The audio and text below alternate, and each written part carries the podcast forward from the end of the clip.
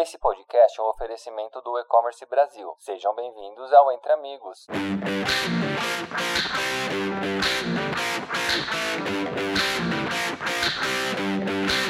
Sejam bem-vindos ao podcast Entre Amigos. Eu sou a Luísa Nunes, diretora comercial de pagamentos online do PagBank PagSeguro. Eu tô aqui com o João Carlos Ala, o Jojo, CEO do Balada App. Tudo bom, Jojo? Tudo bem, boa tarde, Luísa. Obrigado pelo convite. Obrigada a você por ter vindo, é um prazer recebê-lo aqui. Bom, para a gente começar, eu vou contar um pouquinho sobre o PagBank PagSeguro. O PagBank promove soluções inovadoras em serviços financeiros e meios de pagamento, automatizando o processo de compra, venda e transferências para alavancar os mais diversos negócios, sejam eles pequenos ou grandes, de forma segura e simples. A empresa pertence ao Grupo UOL, que é líder da internet brasileira. O PagBank é pioneiro em democratizar a aceitação através das maquininhas. E agora, com o PagBank, temos também um banco completo para todos, sejam pessoas físicas ou jurídicas. O PagBank vem se reestruturando e crescendo nas frentes de e-commerce. O tema de nosso podcast de hoje é Quando pagamentos viram um evento, a parceria entre PagSeguro e Balada App. Para nos acompanhar nesse bate-papo, convidamos o nosso amigo João Carlos, CEO da Balada App, uma das tiqueteiras que mais cresce no cenário pós-pandemia. Ele nos contará como as soluções de e-commerce do PagBank e PagSeguro contribuem para o sucesso do negócio e dará dicas importantes para quem está começando nesse segmento. Mais uma vez, Jojo, seja muito bem-vindo. Obrigado, Luísa. Gostei do que mais cresce no Brasil. Opa! Tamo junto, né?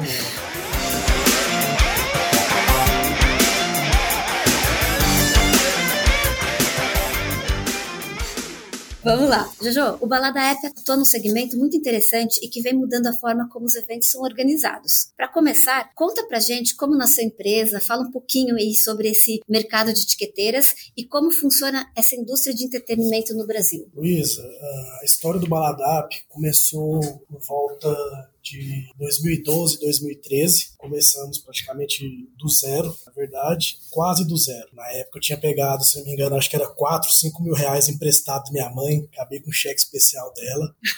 eu tive essa ideia meio maluca de inventar o Baladap. No começo, a ideia era um aplicativo apenas divulgação de eventos, que era uma era que estava ali começando a bombar o WhatsApp, estava é, tava saindo aquela o Facebook mudando para o Instagram, então os, os apps estavam é, na alta naquele momento. Eu tive uma ideia de um aplicativo para saber o que estava acontecendo nas festas, comunicar, era algo bem interessante, mas infelizmente não deu certo. Acabou que a gente tentou vender publicidade dentro do aplicativo, era muito difícil. Só que Deus abençoou, a gente teve uma virada de chave, que foi quando a gente transformou em uma plataforma de venda de tickets. Isso aí foi em torno, eu acho que de 2016 para 2017. Uh, chamei uh, o desenvolvedor que tinha desenvolvido lá atrás o aplicativo para ele entrar na, na, na operação, para ele estar tá cuidando da parte de desenvolvimento. E foi maravilhoso. Foi tudo muito, muito difícil. Era um começo, como era um, era um mercado um pouco novo, como eu vim do mercado de construção civil, não conhecia tanto o mercado de entretenimento, mas tive que ir para dentro para entender o mercado de entretenimento. Acabei que virei sócio de eventos, fiz grandes festivais para entender mesmo como que funciona o mercado da música e automaticamente para conseguir alavancar mais ainda o nosso mercado, que era o mercado de tickets, né? Então foi basicamente é, esse começo. Então, 2012 para 2013 a gente teve a ideia de fazer o aplicativo. 2016 para 2017 a gente transformou em uma etiqueteira. Basicamente, uma etiqueteira é uma empresa que vende tickets voltada ao entretenimento, a eventos em geral, teatro, shows, festivais. É um mercado muito interessante, é um mercado gostoso, porque é um mercado muito dinâmico, todo dia ele está se renovando, todo dia ele está mudando. Então, é um mercado bastante interessante. A indústria do entretenimento, ela hoje praticamente representa quase 4% do PIB nacional, é uma indústria muito importante, todo mundo sabe, né? O Brasil é o país do carnaval, é o, é o, país da festa. Ele é um mercado, assim, que a gente até brinca, que ele é, ele é um pouco viciante até demais. Porque ele, é um mercado que a gente fala, olha, a turma deixa de pagar uma fatura do cartão de crédito, mas não deixa de ir para balada. Então é um mercado sensacional. É um mercado muito restrito, não é mercado. Agora ele está começando a ficar aberto, pegando alguns cases lá fora, então o mercado brasileiro ele está se abrindo mais para grandes, grandes investidores, principalmente agora pós-pandemia, mas ele está se renovando mais ainda. É um mercado que podíamos dizer que antes da pandemia era um pouco informal, mas ele mudou muito pós-pandemia, então está vindo uma vertente muito, muito grande. É um mercado que está vindo uma vertente muito grande e os próximos anos está todo mundo muito animado com esse mercado. Muito bom. Eu, a gente aqui está apostando bastante nesse mercado, a gente acredita muito, não só no mercado, mas principalmente em vocês.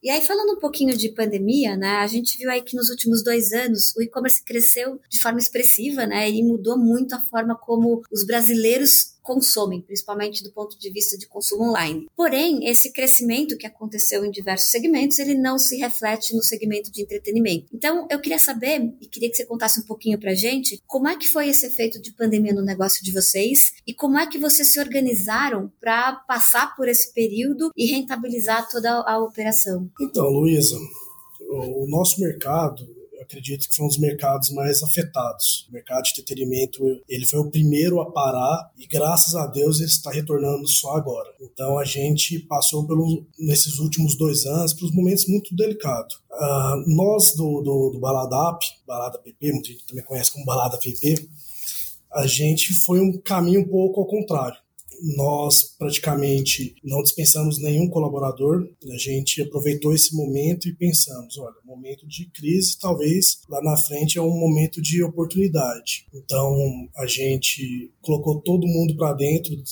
praticamente ficava ali a semana inteira revisando processos, fluxos, a gente conseguiu terminar integrações de sistemas, igual o próprio SAP, um RP, terminar toda a operação do nosso sistema de atendimento, que é o Zendesk. Então a gente praticamente teve que é, reestruturar, reinventar na pandemia no sentido dentro de casa. Então, para nós foi, foi interessante esse momento, não foi nada bom, porque em questão de financeiro foi horrível. Passamos aí praticamente um ano e meio sem conseguir é, vender um ingresso sequer, mas é, foi um momento de muito aprendizado, reflexões, então assim, ao certo ponto foi bem interessante para nós essa parada. A pandemia ela acabou trazendo, né, para dentro da indústria todo esse, o contexto de lives, então vocês começaram a operar também de um jeito diferente. Como é que foi isso para vocês durante o período de pandemia e está sendo agora? Então, uh, acaba que a pandemia trouxe esse, esses eventos é, híbridos, né, podemos dizer que era as lives. Acabou que em alguns momentos tinha as lives que tinha a transmissão e, e tinha. Você podia ir para as lives, assistir, que era aqueles drive dentro do carro. Tinha alguns espaços que eram. fazia tipo um, um como a gente chamava, os pequenos curralzinhos para poder assistir. Então começou na pandemia essa, esse, essas lives com, a, com um sentido híbrido. Acabou que não andou muito pós-pandemia. Acho que é um, a gente acabou que não investiu tanto nisso. Não foi algo que a gente é, não acreditava que ia seguir para os próximos pós-pandemia. E eu acho que a gente acertou porque o o brasileiro ele é muito é, do contato, o brasileiro é do carnaval. Então, a gente acreditou que talvez é, essa questão híbrida não, não seria algo que ia acontecer nos próximos anos, pós-pandemia, e de fato a gente não está vendo isso, acaba que a gente não vê mais falar sobre lives, evento híbrido, a gente não está tendo tanto contato. Então, a gente vê que não está tendo muito engajamento esses eventos híbridos para o nosso mercado. Uhum. E em que momento surgiu o PERSE, que é o Programa de Recuperação do Setor de Entretenimento? Bacana, ótima pergunta, Luísa. O PERSE, ele surgiu a partir logo após a pandemia, é, logo após o começo da pandemia, mais ou menos nos meados de maio, junho, saiu uma medida provisória que foi muito importante, tanto para nós como empresa de ingresso, até mesmo para vocês como meio de pagamento. Seria aqueles eventos que eram para acontecer na pandemia, não aconteceu por conta do Covid. Então essa medida provisória saiu para proteger o mercado, somente para não fazer essas devoluções, porque não era culpa dos produtores, não era culpa da etiqueteira, não era culpa dos meios de pagamento. Infelizmente, a gente estava vivendo um momento muito complicado no mundo. E o PERSE a, pegou esse gancho dessa medida provisória, acabou que foi um, a gente se juntou acaba que a gente até brincava que o mercado de entretenimento não era tão unido, mas acho que foi um momento que eu vi uma grande união do mercado. A BRAP, que é a Associação Brasileira dos Produtores de Eventos, se juntou, que aproveitou essa, essa, essa medida provisória para conseguir uma aprovação de uma lei que, graças a Deus, foi, foi aprovada no Congresso, que é a PERSE. Ba basicamente, a, a PERSE está dando um auxílio, principalmente para os produtores que foram mais afetados, dando uma linha de crédito subsidiada pelo governo. O mais interessante também, que é a questão da isenção tributária. Então, nosso segmento está assim, vai agora, os próximos cinco anos, ele está isento de tributos federais. Acredito que tem mais outros benefícios. Quem tiver interesse em saber, dá uma olhadinha lá no site da Abrap. Se não me engano, é abrap.com.br/perse, que vai ter outras atualizações sobre esse programa. Muito bom. É, o Baladep é uma das tiqueteiras que mais cresce no cenário pós-pandemia. Como é que a gente aqui do PagBank.PagSeguro contribuiu para o sucesso do negócio de vocês? Quais foram as soluções utilizadas, os resultados? Conta um pouquinho como é que a gente vem trabalhando junto com vocês e como é que isso está revertendo aí em, em, em, resultados e crescimento. Bacana. O Baladap e a PagSeguro é quase um casamento pra gente, né? Porque foi algo que a gente começou lá atrás, o PagSeguro foi uma das primeiras, foi os primeiros meios de pagamento que abriu as portas para nós, somente no momento que a gente estava começando, então era difícil algum banco, algum meio de pagamento, algum gateway é, topar a gente fazer uma integração e o PagSeguro topou, então foi, foi bem bacana. Foi um desafio muito grande porque a gente não conhecia tão, tanto mercado, eu acho que também o lado de vocês também era um pouco é, novidade a questão do, dos, dos tickets, da, das tiqueteiras, então foi, foi bem bacana. E eu acho que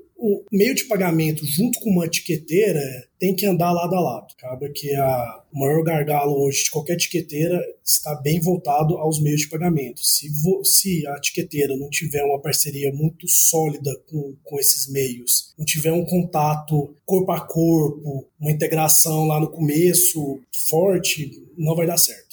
Então é muito importante essa junção entre etiqueteira e meio de pagamento. Então fica a dica para quem está querendo começar esse negócio de etiqueteira, que não é fácil.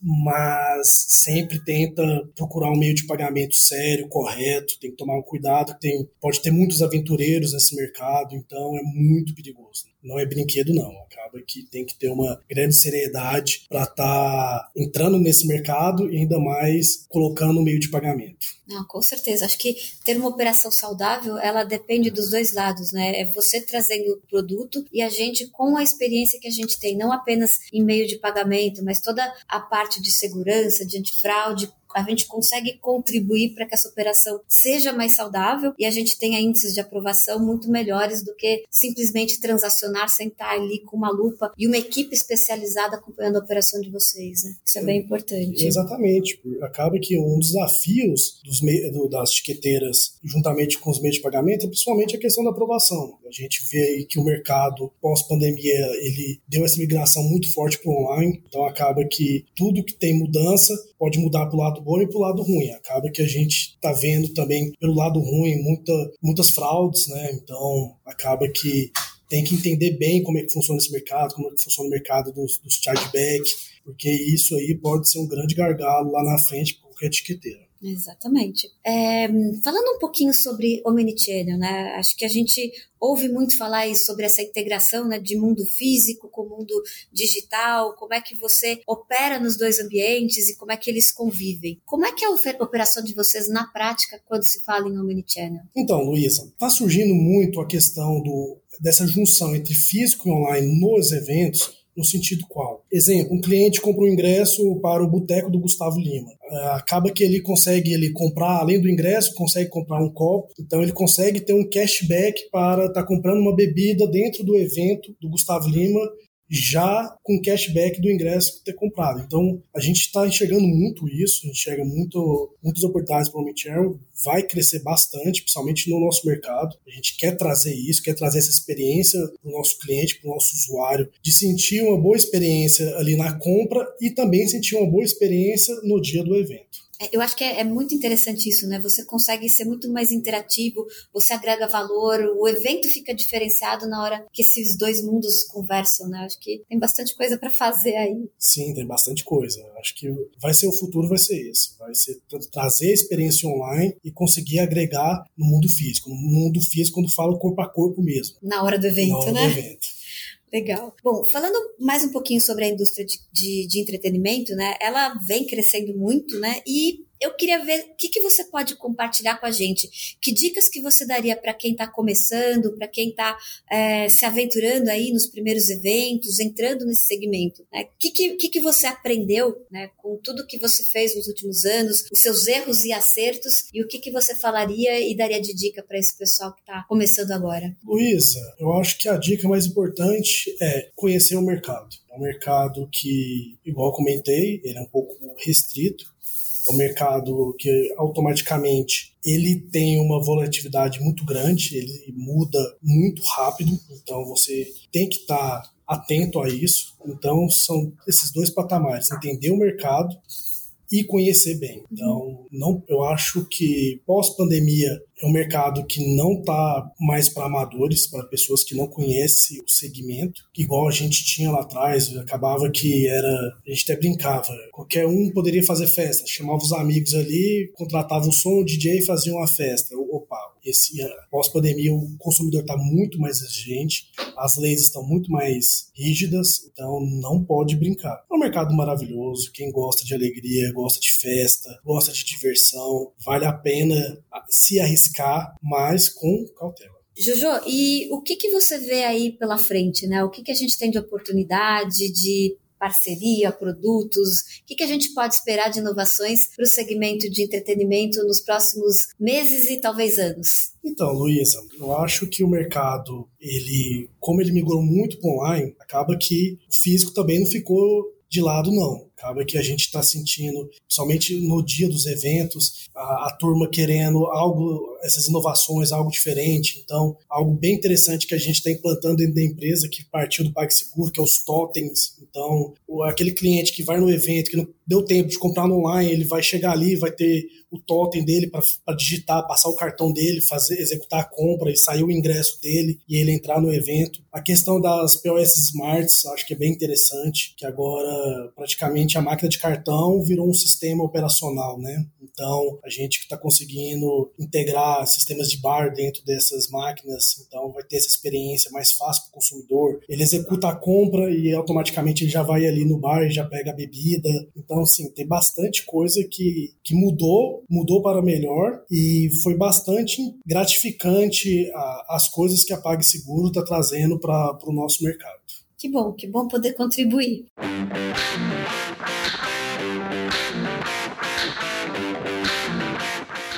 Eu acho que o nosso tempo está acabando, então, Jojo, eu queria agradecer demais a sua presença aqui. Uh, obrigada por ter compartilhado um pouquinho do seu conhecimento. Foi muito legal conhecer a história de Balada App e só tenho sucesso a desejar para vocês. Muito Obrigado. obrigada mesmo. Eu que tenho que agradecer pelo convite. Eu acho que é interessante dar essa oportunidade, somente para um mercado que não é tanto, muitas vezes, não é muito ouvido e agora, cada vez mais, a gente está ganhando espaço. Então, agradeço a oportunidade novamente. Muito obrigado. Se Deus quiser, esse casamento entre Baladap e PagSeguro dure por muitos e muitos anos. Conte conosco, com certeza. Obrigada, gente.